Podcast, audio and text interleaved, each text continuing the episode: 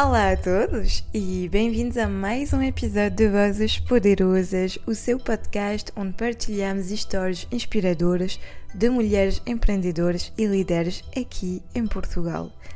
Hoje tenho o prazer de receber a Carla, uma mulher determinada e apaixonada pelo mundo das vendas. Com experiências em empresas multinacionais de bens de consumo e vendas diretas, Carla é uma verdadeira especialista no desenvolvimento de negócios e crescimento estratégico. Desde as suas origens no Brasil até sua corajosa mudança para Lisboa, Carla sempre abraçou novos desafios com determinação e paixão. De National Key Account Manager a Head of Sales em uma food tech startup, ela continua a desbravar novos horizontes no mundo empresarial. Nesta conversa, exploramos a trajetória de Carla desde seus primeiros passos no setor de vendas até sua posição atual como líder de vendas no cenário português. Descobrimos seus segredos para construir estruturas sólidas de vendas, desenvolver equipas de alto desempenho e impulsionar o crescimento do negócio. Carla também compartilha conosco seus desafios, seus sonhos e seus projetos futuros. Sua paixão pelas vendas e seu compromisso em ajudar as pessoas e as organizações a alcançar o sucesso são uma inspiração para todos nós. Então, preparem-se para uma conversa inspiradora sobre vendas, liderança e muito mais com Carla no Vozes Poderosas. Olá a todos, bem-vindo outra vez a Vozes Poderosas. Hoje tenho o prazer de receber a Carla comigo. Olá, Carla, estás tudo bem hoje? Olá, Audrey, tá tudo ótimo, ainda mais que é sexta-feira, né? Sim, o fim de semana está a chegar.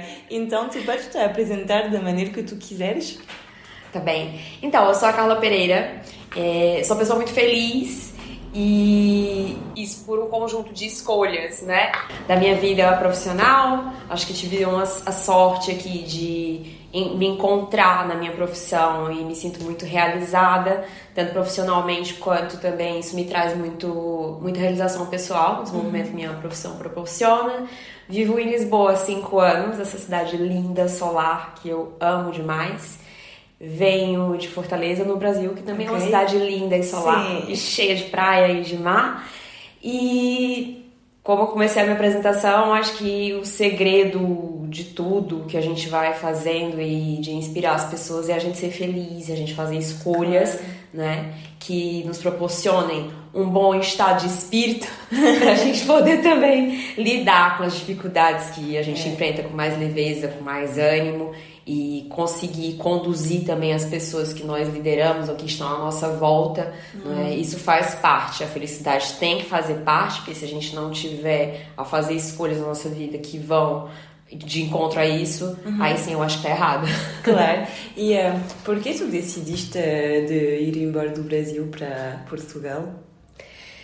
Uh, sempre quis uh, sair do Brasil para ter uma experiência de morar no exterior. Okay mas isso para mim não pôde vir tão cedo quanto eu gostaria, porque eu comecei a minha carreira muito cedo okay. e muito cedo também, comecei aos 18 anos, mas muito cedo, aos 21, eu tive a oportunidade de entrar numa multinacional que e bom. era, era que nem um cavalo branco passa, passando à frente e eu não podia dizer que não, claro. né? Então acabei por retardar ali o sonho que eu tinha no intercâmbio, isso ficou e ficou por algum tempo, até os 30 anos eu estava no Brasil e tive uma carreira ascendente e crescente e não podia largar isso de claro. mão.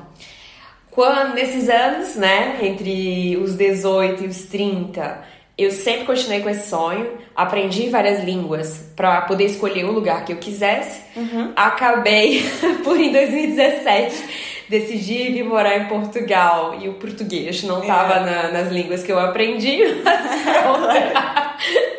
tá, é quase modern tongue. Em cinco anos acho que eu posso dizer que é. eu não falo português, mas escrevo já bem. Então uh, minha escolha por Portugal foi por nesse ano especificamente, sendo a sexta vez que eu vim a Portugal. Okay. Foi o ano no qual eu vi as coisas muito diferentes da primeira vez que eu vim, que foi em 2011, que era um ano de crise, tudo muito Sim, tá triste. Triste, muito triste. Misericórdia, tudo muito triste. Essa cidade Sim. amarela, linda, mas tudo muito difícil. Então eu vim em Portugal em momentos muito diferentes. Hum. Em 2017 é, me dei a oportunidade de passar 20 dias viajando por Portugal. Que bom. Me apaixonei por isso aqui e vim embora. Pronto. Ok. e tu encontraste facilmente um trabalho aqui? Quando eu vim pra cá, Audrey, como eu tive, é, como eu te falei, desde os 18 já a, a, a trabalhar, e Sim. sempre foi de um emprego pro outro, emprego pro outro, esse não era o meu primeiro pensamento. Primeiro Claro. eu queria me dar a oportunidade de me estabelecer numa nova cultura. É, fui fazer uma pós-graduação também no É ISEG. sério? em Ah, eu também andei no ISEG. Iseguianos. Fui fazer uma pós-graduação em Sales Management no ISEG e para poder perceber melhor o mercado, como é que as Yeah. coisas funcionavam aqui na minha área. Depois de cinco meses que eu estava aqui, aí sim eu busquei uma gestora de carreira para me orientar, né? Claro. É, o que que eu faço aqui com esse currículo que eu tenho, quais são as minhas possibilidades, qual é o nível de salário que eu posso ter no mercado para entrar, porque no Brasil já tinha um nível, um patamar salarial muito bom. Ok. E então fui procurar mesmo a orientação, um aconselhamento Uhum. para direcionar, né, os Sim. meus objetivos realmente porque pelo que eu tava a buscar, né, que era realmente uma recolocação Uhum. dentro da minha área, porque eu não me vejo fazendo outra coisa na vida. então, não tinha grandes possibilidades de desviar desse caminho, né? Uhum. Era tinha que ser ali e, e pronto. Ok. E, e depois encontraste facilmente? Sim, é, eu diria que sim. Eu brinco com a minha gestora de carreira, que é a mesma até hoje, que eu sou Ok. um case dela de sucesso, Ah, porque ok. ela tinha me dito que uma recolocação, principalmente considerando o fato de eu ser estrangeira, né, ia demorar em torno de oito É meses. Oito meses? Sim. E, e eu disse, não, não, isso é muito tempo. não vou conseguir passar oito meses só estudando, né? Era É. exatamente o tempo também que, que, que terminava a minha pós-graduação. Mas de quando nós começamos a trabalhar juntas, em 45 dias eu já tinha contrato na mão É assinado. sério? Sim. Ah, que bom. É uma boa história de sucesso. Isso é verdade. Exatamente. Claro que eu entrei numa posição é, inferior, né, a, a que eu tinha no Brasil. Entrei numa posição de especialista, mas também fui promovida vezes sucessivas e saí numa posição que eu já tinha, que é a Claro. posição que eu ocupo hoje de Head of Sales. Mas o caminho come teve que começar pelo, não tão por baixo, mas pelo meio, para eu voltar ao que eu tinha. E claro que de uma forma muito planeada, né? Eu sabia que Claro. não ia conseguir chegar aqui eu esteja já e ter exatamente um- a mesma posição, o mesmo nível salarial que eu tinha de uma carreira que tinha sido construída No Brasil. já de Sim. mais de 13 anos. E hum, os salários em Portugal e no Brasil são mais ou menos equivalentes a, aos cargos ou se é melhor no Brasil? Depende. Depende, é, o que que acontece? Quando a gente olha numa ótica, eu sempre trabalhei em multinacionais, Ah, ok. Também tive aqui numa multinacional por quatro anos, hoje estou numa food tech, numa startup. Mas dentro da área comercial, as possibilidades de ganhos no Brasil são maiores do que aqui. Que é ok? Tá? Não diria, é, por exemplo, um salário base é equivalente, né? É, Mesmo em conversão é equivalente. São bons salários dentro da área comercial no Brasil. Entretanto, a tua possibilidade de ganhos é muito maior, porque tu tem mais escala, tu tem capacidade de fazer muito mais dinheiro e de arriscar mais também nos investimentos que tu fazes dentro de uma gestão de contas. Então, nesse sentido, eu não diria que é mais fácil, mas que dentro do- do- da minha área e olhando para área. coisas similares, é, sim, no Brasil não é mais fácil, mas é, é menos difícil, O que é acho, que é? de escalar um salário e de conseguir ter um bom salário dentro da Ok. área comercial. E sempre quiseste eh, trabalhar eh, nas vendas? Tipo, sempre foi a tua coisa? Não. É, eu comecei a minha carreira na área de trade marketing, Ok? que é basicamente a estratégia né, Sim, sim, de sim. vendas, é o meio do caminho entre marketing e vendas. E nessa altura, como eu sou publicitária de formação, Ok? eu achava que o meu caminho ia mais pro lado do marketing do que propriamente das vendas. Nas vendas, sim, sim, sim. Então eu me identificava mais, mas uma coisa do marketing que eu não me identificava era a parte menos prática, né? a coisa de pensar e vamos ver o conceito é Sim. isso, o conceito é aquilo. E lá, lá, eu até gosto, mas eu quero saber então, mas isso vai vender quanto, né? Sim, se, se, se na propaganda tiver a camisa rosa e não a azul, o que, que isso vai impactar? Eu quero é o que me faça vender mais. Hum. Então, ao longo dos anos trabalhando com trade marketing, com estratégia, e estando muito próximo de equipas de vendas e de desenvolvimento de, de estratégias mesmo de crescimento e ah, estás a vender 100 mil, tem que vender 125, o que, que vai fazer? Então, acho que o meu, meu fui muito mais por esse caminho, né, de pensar em crescimento e em vendas do que propriamente o caminho do marketing. Fui deixando essa ideia de lado e depois de sete anos trabalhando na área de trade, me veio uma oportunidade de ir mesmo para uma cadeira de vendas, Ok. assumir com tudo e foi a melhor coisa que eu fiz na minha vida. Mas é verdade, às vezes na vida tu nunca pensaste que tu ias fazer isso e são os caminhos que te, que te levam sempre a, a isso. E agora, qual é o teu, uh, teu posto? Hoje eu sou diretora comercial, Ok. né? Tenho, lidero uma equipa é, e pronto.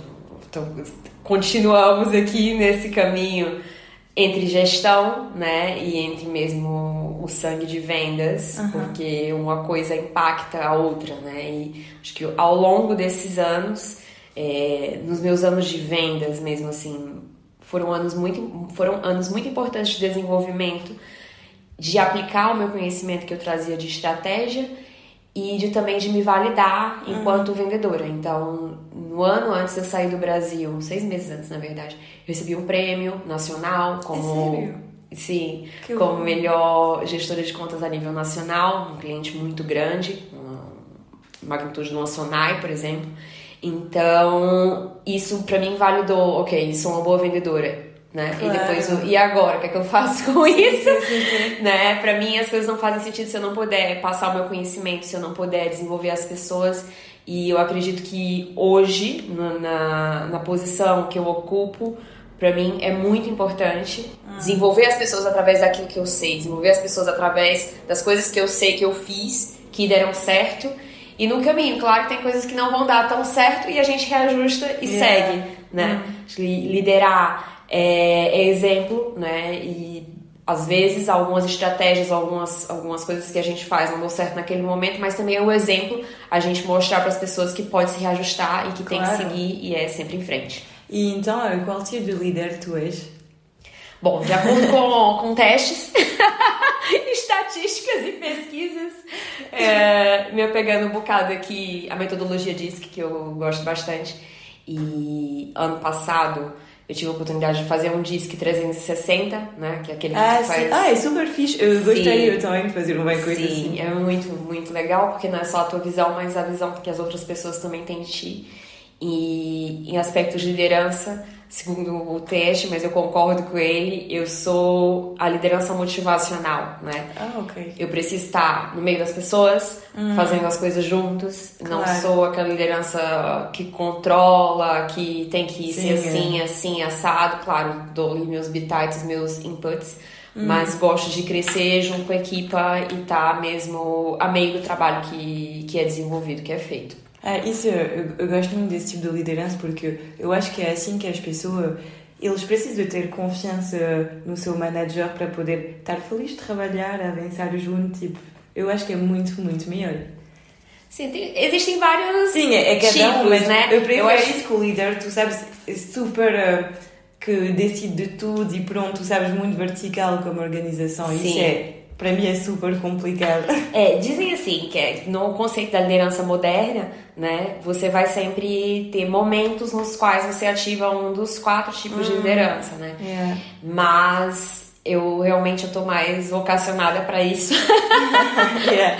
para estar a meio das coisas e poder ajudar e eu, como se diz no termo de inglês, ser muito hands-on. Ah, yeah. E tu achas que há muita mulher nos, nas cargos de liderança em Portugal? Já reparaste ou não? Porque eu vi na estatística, é muito pouco.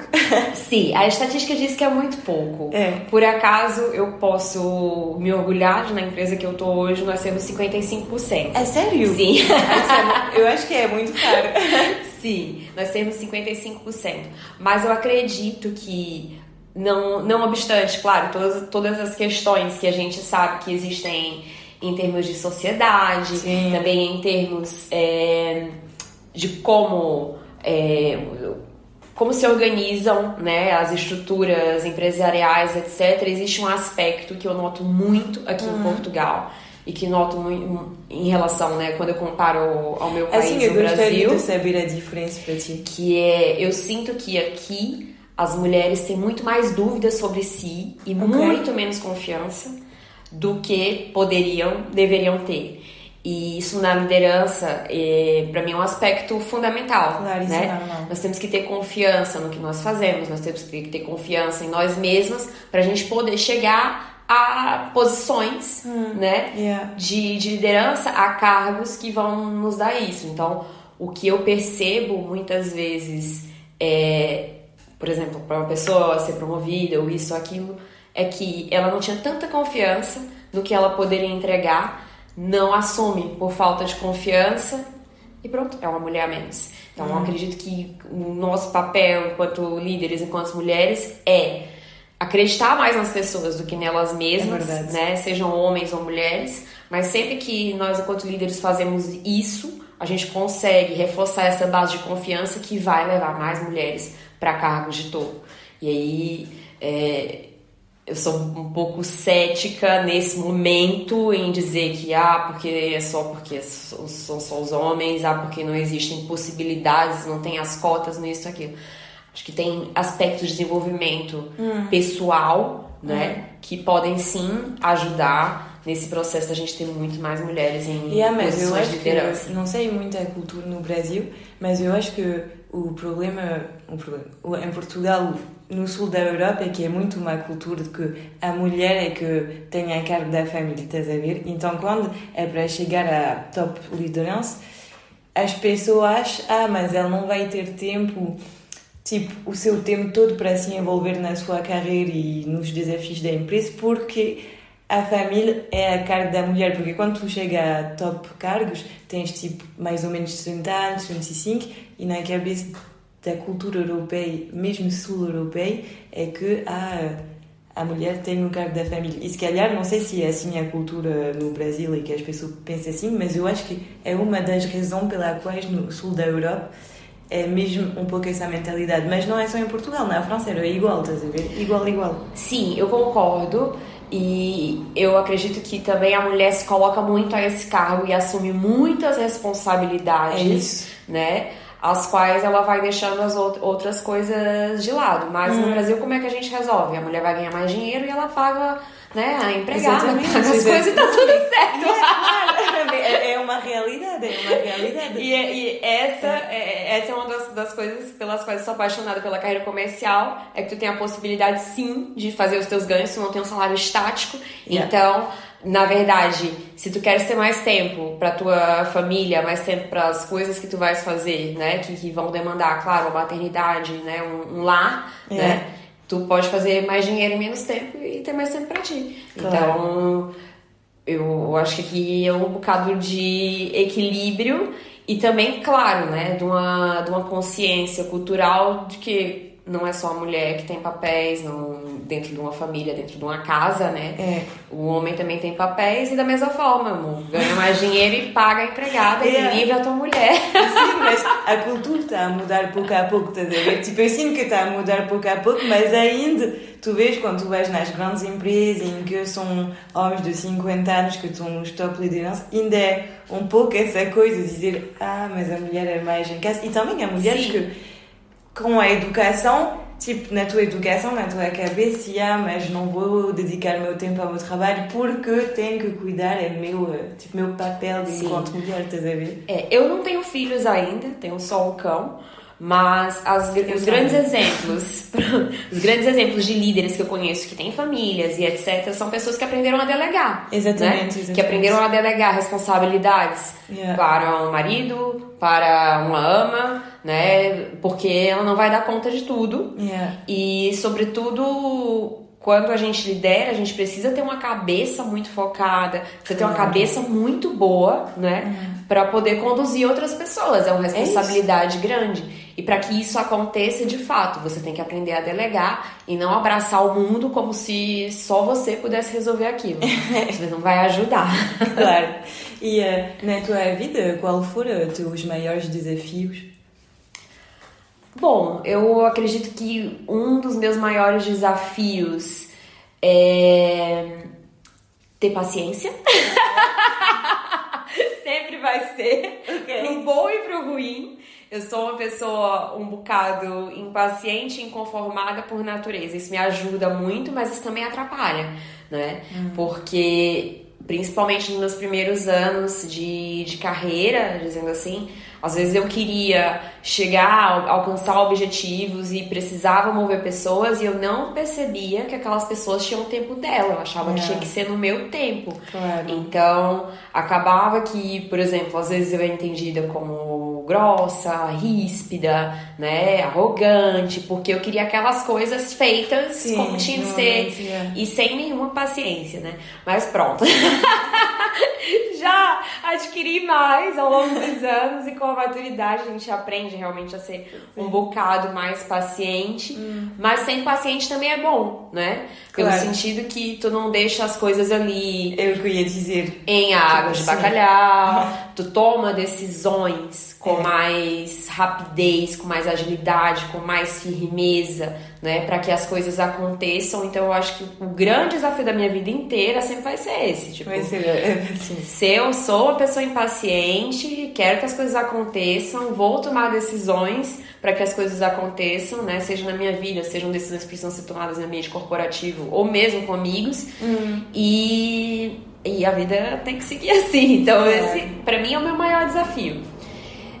Falando de profissão, eu sinto que assim, os desafios que eu tive, eles estavam ali para minha evolução. E quando eu olho para trás, eu nem sinto tanto que foram assim, uau, que desafio. Eu sinto que foi só uma uhum. jornada, foi só uma é. caminhada. Eu não, não, não sinto ali as, as espinhas hum. que eu tinha pelo caminho e, e, trago só os aprendizados. Acho que sou uma pessoa da memória um bocado curta pro que não é tão bom. Ok. E resolvo só aprender e não fico ali remoendo. Então. Yeah eu acho que vai mais ou menos por aí. Mas, sem dúvidas, um desafio, porque é um desafio meu constante, foi imigrar, né? Yeah. eu também. imigrar. Imigrar é um grande desafio pro qual a gente não sabe o que, que vai acontecer, de e, fato. E ainda por cima, eu não sei se isso mudou um pouco, mas eu sei que há muitos estereotipos dos portugueses sobre os brasileiros. Então, isso também é sempre um desafio quando tu queres imigrar e que tu chegas num país onde eles têm estereotipos sobre o teu país, é sempre complicado.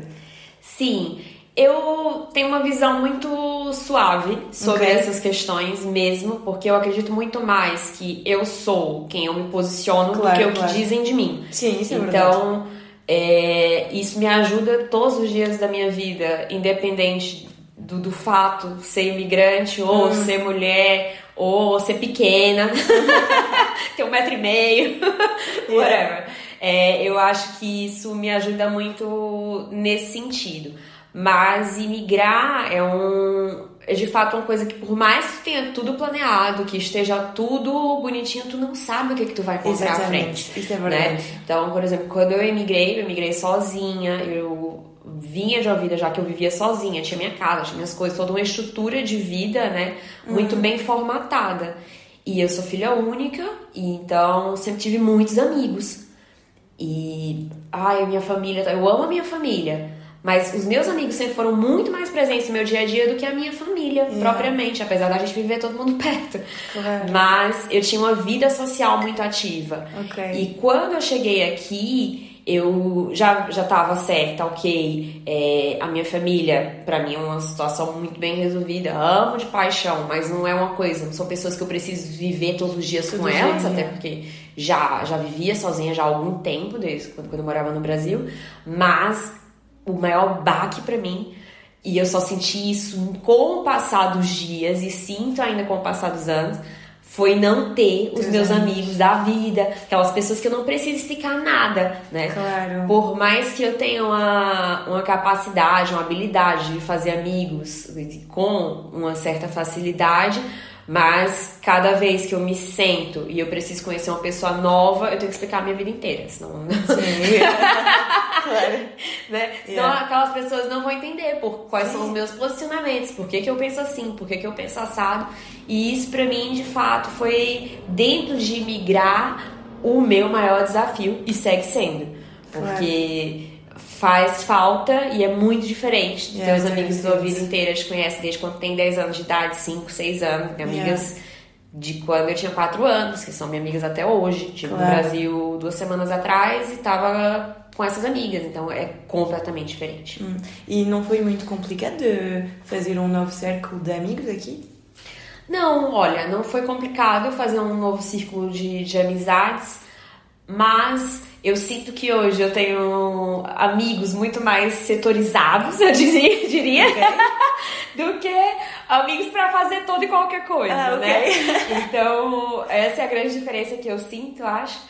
Mas pronto, tudo, tudo se faz e Sim. não foi, não foi complicado, não. Até porque, assim, o meu posicionamento, exatamente quando eu cheguei, foi primeiro me dar a possibilidade de ter amigos de todos os lugares, todas as nacionalidades e etc. Porque eu não saí do Brasil pra viver num gueto, né? Claro. Então, eu não queria viver só dentro da comunidade brasileira, Sim, como sim. acho que muitas pessoas fazem isso. Pra mim, não era uma escolha, não ia ser benéf- benéfico para aquilo que eu tava a procurar. Sim, né? sim, eu queria viver uma experiência, queria viver a cultura. Então, tenho amigos de todo lado, tenho amigos portugueses, amigos italianos, amigos brasileiros, pronto, e tá tudo junto e misturado. E pra mim essa é a melhor forma, até porque eu sou essa pessoa, eu sou a pessoa que eu gosto de, sou curiosa, Hum. Claro. né? E quanto mais gente diferente tiver ao meu redor, mais me acrescenta. É isso, é bem, eu te entendo muito. E quais são as tuas paixões na vida? Ah, é uma. é. Pronto. Podem me julguem, né? Como dizem brasileiro. uma das minhas paixões na minha vida é o meu trabalho, porque. É? De fato, eu sou muito feliz, eu me divirto fazendo o que eu faço mesmo. Isso é super bem, E- é super importante. Sinceramente, é super importante. Exatamente, e a gente passa 30% da nossa vida fazendo isso, Exatamente. né? Ou mais. Então, uma das minhas paixões é isso, porque isso me traz muito desenvolvimento, como já disse antes, muito desenvolvimento a nível de pessoa e a nível de profissional. Depois, eu amo viajar, Ok. amo. E. Qual foi a tua melhor viagem? Ai, eu não consigo dizer Ah, isso. porque eu adoro saber qual é, a viagem das pessoas. Eu acho que cada viagem se faz de uma forma diferente, tem contextos Sim. e. Mas assim, uma viagem que pra mim foi muito especial e até pela, pelo momento que aconteceu é, foi em Nova York. Porque eu fui antes da pandemia, quando eu Ok. retornei pra Portugal dessa viagem, cinco dias depois mandaram fechar tudo. Eu tava num momento que eu não sabia nada que tava se passando, então vivi Nova York na sua plenitude, fui pra todo lado, peguei em todos os corrimões sujos do metro. Comi pizza sem lavar a mão e fiz tudo sem preocupar com o raio do Covid. Mas pra mim foi uma viagem muito especial, porque era uma viagem que já tinha algum tempo que eu queria fazer. Ok. Já tinha colocado data nessa viagem duas ou três vezes.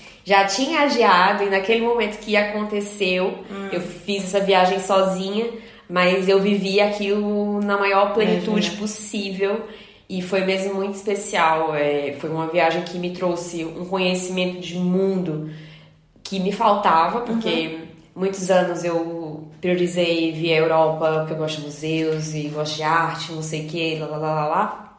Então fiz, tinha feito muitas viagens lá para Europa, algumas na América do Sul, já para os Estados Unidos também, mas Nova York me trouxe um conhecimento de mundo muito mais profundo, estando ali naqueles museus e aqui que de lados, né, da cultura própria americana que eu não tinha conhecimento, que me fizeram ligar os pontos, né? Ok. E também muito indo aqui pra minha área entender por que, que os Estados Unidos é tão comercial, né? Porque que apesar de ter sido colonizado pela Inglaterra, né, pelo, pelos britânicos, é um, um lugar tão comercial é, é incrível. entender porque como brasileira eu sou tão comercial, porque no Brasil a gente é um bocado americanizado.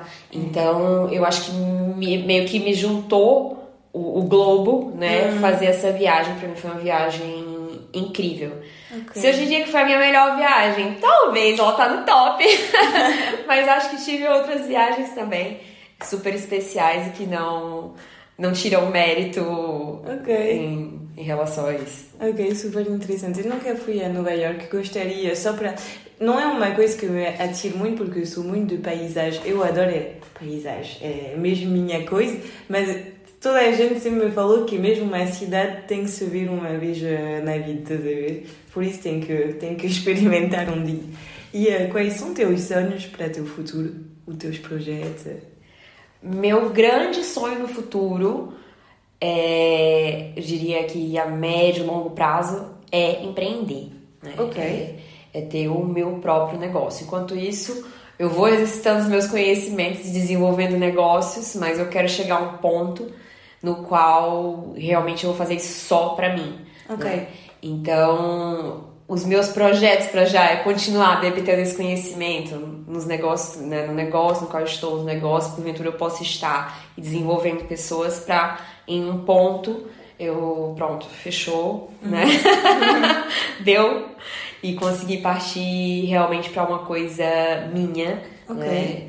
É, esse é o meu grande projeto futuro. Sim, sim. Já tens ideias do que é que tu querias fazer? Tenho ideias do que eu gostaria de fazer, essas ideias acho que vão amadurecendo ao longo do, sim, claro, é sempre do tempo e da jornada, né? E percebendo mesmo quais são as minhas mais-valias, quais são os pontos nos quais eu sou boa e como é que eu consigo aplicar isso, né? De uma uhum. forma que venda, né? Porque o importante aqui yeah, é vender, né? Yeah. Não dá pra, pra gente pensar, né? Em empreender e ter um negócio, primeiro, sem estar tá coligado com o nosso propósito de vida, né? Hum. E depois também que seja comercial. Mas, ok. Sim. E tu te vês mais ficar eh, no Portugal ou no Brasil? No Brasil, nem pensar. Ah, é? é por, pelo motivo real que eu saí do Brasil foi a questão da violência. E eu não vejo, infelizmente, e eu amo meu país mesmo, amo ir passar férias no Brasil, é sensacional, ah. é incrível. É, mas eu não vejo que ao longo dos anos isso vá melhorar a questão da violência. Eu acho que para mim um dos fatores principais que impactam isso é o crime e o crime é super organizado, é a empresa mais bem organizada do mundo, yeah. né? Mas eu pensei que Fortaleza era mais uh, seguro como cidade. Não. Ah, não ok. É. Eu sempre pensei que era tá, mais tranquilo. Já está difundido de uma maneira. Eu comparo muito o, o, que aconteceu no Brasil nos últimos anos em relação à criminalidade com o México, por exemplo. É? No México é muito claro porque aquilo está instaurado, né, em termos de o crime faz parte do poder, né, é. porque interage com o poder público, com as forças oficiais do país e, e, eu acredito que no Brasil a gente está num ponto em que isso já aconteceu. Isso, infelizmente, quando acontece, eu não vejo forma, pelo meu conhecimento de mundo, disso andar para trás. Então, quando eu digo assim, não volto a viver no Brasil, é porque realmente eu não abro mais mão da minha segurança. Mesmo. Não... Sim, porque e Portugal é tão seguro como país que Exatamente. tu não queres mais. Uh... Sair disso, porque até que eu sempre vivi na França, que é um país seguro, é a Europa, mas Paris está de mais a mais inseguro, mas não do tipo de crime, etc., mas mais de. Tu sabes andar à noite com a mulher, há muita agressão, essas coisas. E a verdade é que até Portugal, agora de vir aqui, tipo, comparado a Paris, é uau, é incrível a segurança, então nem imagino comparado ao Brasil, porque aqui eu me sinto mesmo seguro. É a primeira vez da minha vida que eu posso sair até às quatro da manhã e andar sozinho com o meu telecinho, meu saco, andar tipo uma hora na rua, eu sei que estou tranquila. É incrível, sinceramente. Sim, tipo... definitivamente, assim, de todos os países que eu já estive, Portugal é um país que me faz sentir muito segura. E gosto muito de viver aqui por isso. Se eu vou passar a vida inteira em Portugal, não consigo te responder agora. Claro. Vai ter que ficar para outro episódio, talvez em daqui a alguns anos. Não consigo te responder agora. É isso porque eu amo viver aqui, mesmo uhum. como já disse antes. Sou apaixonada por Portugal, sou freaking por Lisboa mesmo. Também não conseguiria viver em outro lugar que não fosse Lisboa, olhando para Portugal, porque eu sou mesmo muito citadinha. Eu também. E preciso de gente, de movimento. Eu também, de... sou igual tu. Sabe? Pronto, yeah. gosto disso. Não consigo estar num lugar tranquilo. Essa tranquilidade não é para mim nesse momento da minha vida. Mas se eu passo o resto da minha vida em Portugal, não sei. Porque uma vez que a gente migra, a gente perde muito todos os nossos medos de mudar do, do futuro. E é. de mudar, assim, de mudar nunca tive, claro. mas assim, a gente perde muitos medos se a gente tiver que fazer uma nova readaptação. E para mim isso foi um passo muito grande, uma vez que eu dei. Uhum. não veria problema se eu tiver De um outro momento de vida voltar a fazer, mas voltar para o Brasil por questão de segurança, não, e- não e- vejo isso. Isso eu te entendo completamente porque eu agora que fui embora de Paris, eu sei que eu também posso, não sei se vou ficar eh, toda a minha vida em Portugal, bem que eu sou mesmo super apaixonada para Lisboa, tipo, para mim essa cidade é incrível, mas eu sei que, por exemplo, voltar em Paris agora que eu vivi em Lisboa, para mim é impossível por questão de segurança, porque quando tu vives num país tão seguro assim e que tu te sentes em total liberdade, é, não sei, tipo, para mim era impossível também voltar. E eu me lembro, quando eu estava aqui já há 5 anos, quando eu estudei no ISEG, eu trabalhava como empregado de mesa, tu sabes, para os estudos, e eu trabalhava com muitos brasileiros. E já na altura, eu me lembro, eles, eles eram de Minas Gerais, Belo Horizonte, uma coisa assim. E igual eles me diziam, tu vês, nós à noite acabamos às duas da manhã, nunca vamos andar assim na rua no Brasil para ir para casa tranquilo da vida. Então, yeah, eu sei que é sempre Sim. uma preocupação. E eh, quais foram as tuas inspirações na vida? Primeiro a Beyoncé, né? Eu costumo brincar, dizer que a minha musa diva inspiradora é a Beyoncé, e, mas é verdade. É, mas brincadeiras à parte, minha grande inspiração na minha vida, minha mãe, né, que é uma Ok. mulher super guerreira, super É? corajosa e que sempre me deixou experimentar as coisas, me, me deu possibilidades. super Nunca foi uma pessoa que me, me podou e me disse: não, não faz isso. Até quando ela tinha ali, com certeza, no coração dela e na cabeça que se isso vai dar errado, ela deixava eu fazer e Yeah, quebrar a cara e aprender. e tá tudo certo. Então, é, minha grande inspiração na minha vida, em termos de força, de coragem e de justiça, que é um, uma coisa que eu tenho muito assente nos meus valores, é a minha mãe. Depois, olha, acho que eu tive muitas pessoas que me inspiraram é, durante o meu, minha carreira. Tive grandes líderes, mulheres, grandes líderes homens também, que fui apanhando ali um pouquinho de cada e, e isso tornou-se uma grande mistura, né, da profissional que eu sou. Mas também, e aí falando da Beyoncé, Adoro. eu acho que é uma, uma figura que tem um impacto não só na comunidade em que ela vive, e sempre, essa sempre foi a primeira bandeira e sempre será dela, né, na comunidade negra, mas uma líder muito inclusiva, uma líder ativa, uma líder que tá ali a fazer acontecer não só pelas coisas, né, que ela faz, não só pelo trabalho dela, mas para criar impacto no mundo, para como agora no último álbum empoderar uma a, a comunidade LGBTQI, blá blá blá, gente, eu não sei todos Yeah, os- já- já não Pronto, sei. perdi, mas é isso. Mas uma pessoa que tem um papel ativo no mundo e que não faz só olhar para o próprio umbigo e que principalmente tem muita humildade. Então, para mim, ela é uma referência enquanto líder e é muito engraçado todas as vezes quando, quando pergunto às pessoas assim, ah, qual é a sua referência enquanto líder? Ah, o Nelson Mandela, a Madre Teresa e tal, não sei o que. Quando digo que a Beyoncé, todo mundo olha pra minha cara e tem vontade de rir, né? Mas eu também, meu, meus inspirações não são líderes como Nelson Mandela e tudo. Pronto, Yeah. I'm a millennial, então faz parte, já encontrei outra referência. Podias dizer Anitta. Mas. Mas pronto, acho que, que inspiração. Primeiro a minha mãe, depois muitos profissionais que passaram pelo meu, pela minha trajetória.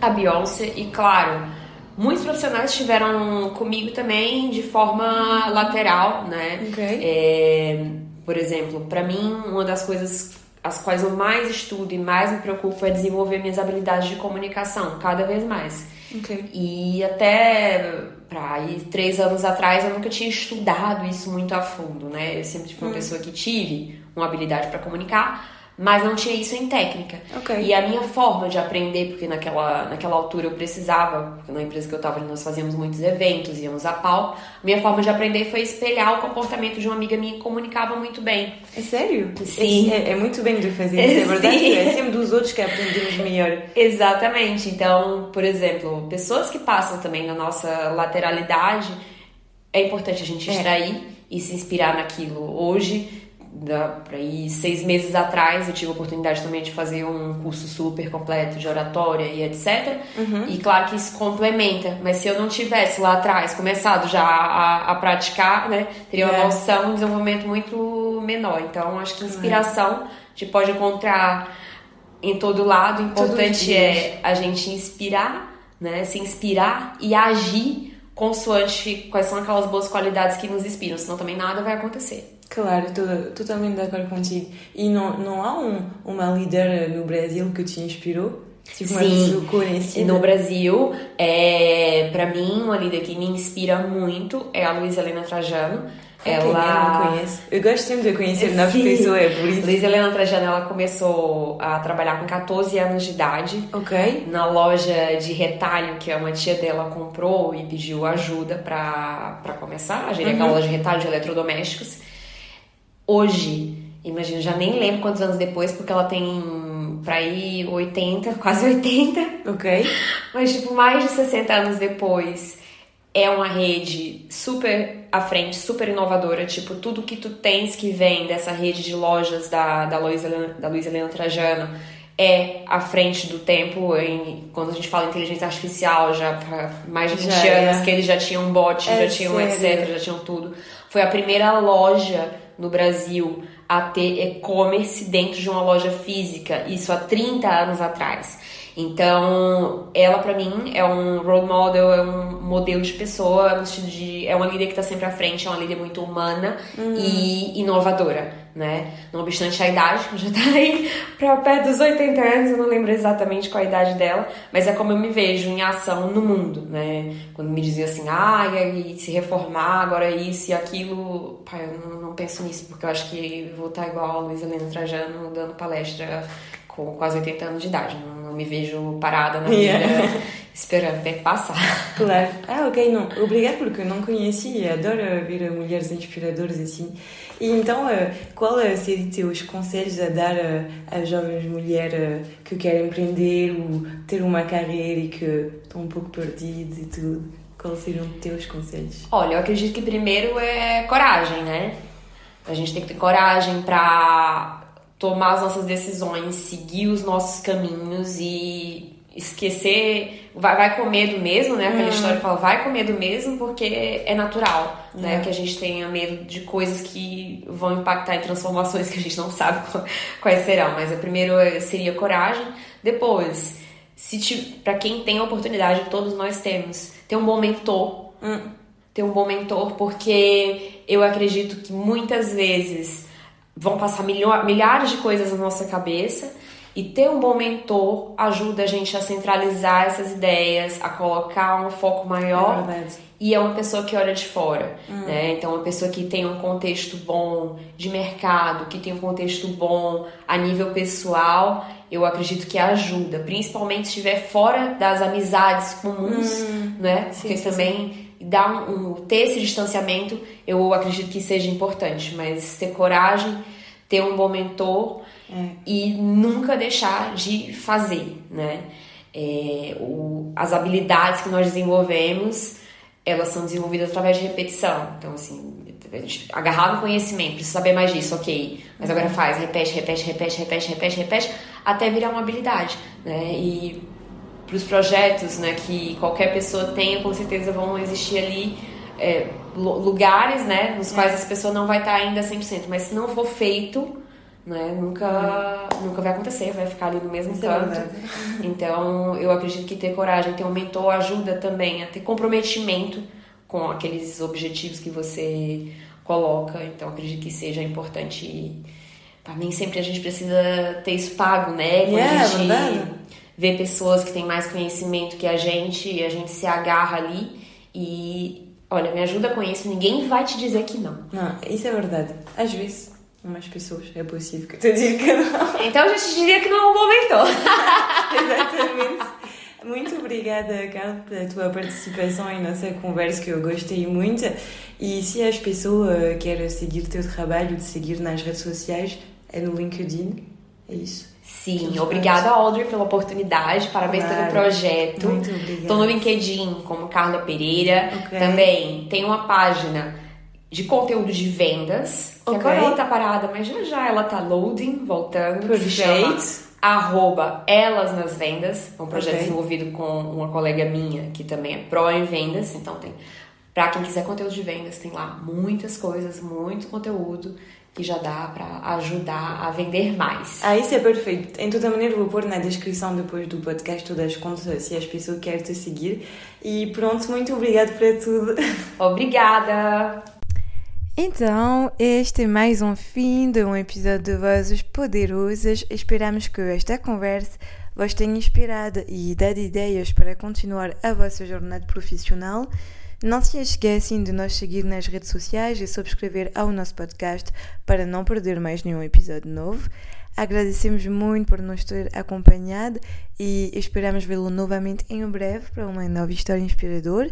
Se quiserem entrar em contato com a Carla, como falamos no fim, vou deixar o LinkedIn dela e também o Instagram na descrição do podcast, então não hesitem em seguir e contactar. Tenham um bom dia e até breve. Beijinhos!